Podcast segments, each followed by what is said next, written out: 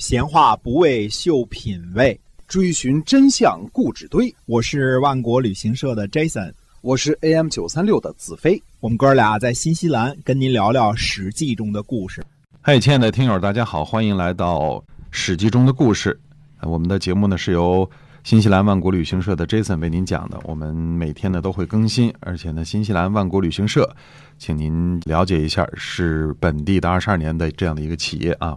我们南北岛团本地出团是天天出发，在出行和食物方面啊，都会让您感觉到非常的满意。嗯，我们是携程上唯一没有差评的一家本地的旅行企业。嗯，是的，讲故事是辅啊，主要是为了给这个旅行社做广告的啊，这个跟大家说清楚啊。前面我们说呢，公元前六百五十六年。受骊姬之乱的牵连，四十三岁的晋国公子重耳呢开始流亡。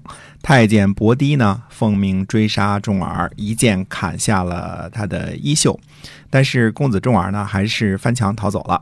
公子重耳的第一站呢就逃到了狄，因为狄是舅舅家。跟随公子重耳流亡的有谁呢？有胡涂的两个儿子胡毛、胡眼、赵崔、颠邪、魏抽。贾陀、先轸和虚尘，其中特别是胡眼啊，或者叫就范，是公子重耳的第一谋臣。公子重耳呢，称呼他为就范，这个就呢是舅舅的舅，或者称呼他为舅氏，他是他舅舅，所以很尊敬啊。此人呢，这个无论在德行上，还是在谋略上，无论是在流亡期间，还是在后来晋文公称霸期间，都算得上是第一谋臣啊。那么。敌人呢讨伐强高如，强高如是敌人的一个别种，居住在今天河南安阳一带。魁姓，左边耳刀，右边一个鬼，这个字儿呢读魁，也可以读成伟，有些地方呢读羽，都是正确的。嗯，敌人呢在这次征伐中呢俘获了强高如的两个公主舒奎和季奎。大一点的呢，舒奎嫁给了赵崔；小一点的季奎嫁给了公子重耳。舒奎生了赵盾，季奎生了伯叔和公子叔刘。那么赵崔呢，不但是公子重耳的爱将，而且是公子重耳的单挑。嗯嗯，对，亲戚啊。嗯，我们说赵崔是谁？赵崔呢是赵肃的弟弟。也可能是赵肃的儿子，或者是孙子。这个辈分差的有点多。历史上一共有三种记法，三种 说法啊。呃，我们现在搞不清楚他到底是如何。但是嫡亲这个一族的，这是肯定的啊。无论其辈分如何，赵氏的家业显然是由赵崔继承的，后来传给了赵盾啊。公子重耳一行呢，在这个敌国一住就是十二年。在这一十二年中呢，晋惠公在晋国那儿折腾。对吧？诸侯间呢纷纷扰扰，似乎呢公子重耳的日子倒是过得不错啊。这个娶妻生子，岁月静好啊，开开心心啊。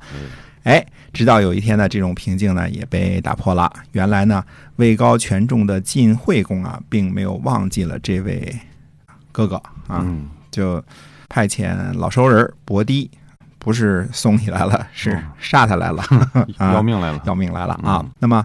公子重耳呢，得知又一次被追杀的时候呢，这个时候正在渭水之滨打猎呢，啊，应该是跟敌国的君主一块打猎呢。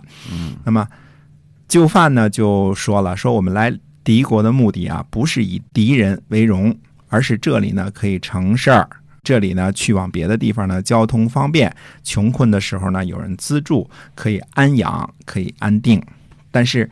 安定的时间太久了呢，就会停止不前。停止不前呢，加上苟安荒废，谁还能帮我们振作起来呀？不如赶快离开吧。当初我们不逃亡去齐国和楚国，是因为路途遥远。现在呢，我们积蓄了十二年的力气。齐桓公年纪大了，很想和晋国亲近。管仲已死。这是时间上看着啊，管仲已死，管仲死跟齐桓公差两年。齐桓公身边呢很多进谗言的小人，齐桓公手下谋划不当，肯定会思念当初的盛况。这样，齐桓公就会想起以前的事业，希望有个善终。远来的人投奔他，一定是欢迎的。那别看现在齐桓公的这个晚年，相信会亲近我们大家的。那么。哎，大家觉得这个主意是不错啊哎，这个去投奔齐桓公啊。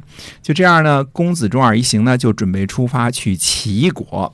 公子重耳临行呢，就对媳妇儿说：“就季葵啊，说等我二十五年，如果二十五年我不来接你，你再改嫁。”呵，嗯，季葵说呢，二十五年，呃我棺材的那个木头都朽了吧？嗯，嗯还改什么嫁呀？嗯嗯不过我答应等你。嗯，季葵挺挺不错啊。啊，公子重耳说这话的时候已经五十五岁了，再加二十五年是多少？大家自个儿算算啊。这个，呃，呃，季葵说这话也不是开玩笑，差不多到时候也就行将就木了啊。嗯那么告别了季葵之后呢，公子重耳一行呢，几十人啊，就启程前往齐国去投奔齐桓公。嗯啊，这一行人呢，在路上经过魏国的时候呢，魏文公不给予他们礼遇。到达魏国的五路的时候，向当地的乡下人乞食，结果呢，乡下人送上一个大土块儿，嗯重耳很生气，嗯，就准备拿出鞭子来抽下这个乡下人。我们当时说野人啊，野人都是山野之人，都是就是啊乡下人，对啊，嗯。这时候就范说呢，这是上天赐给你的土地呀、人民有了土地就会服从，赶紧接受吧。嗯哎，于是重耳呢，呃，就把这大土块儿接了过来，郑重其事的行了再拜旗手的大礼，把这个大土克拉放在车上一起拉着走啊。五路呢，位于今天的河南濮阳以南，也是以后呢晋文公复出之后最先占领的黄河以南的地界儿啊。我们说的是东边这边啊。那么经过千辛万苦呢，终于到达了齐国。齐桓公呢，果然很欢迎，送给了公子重耳二十乘嗯马车。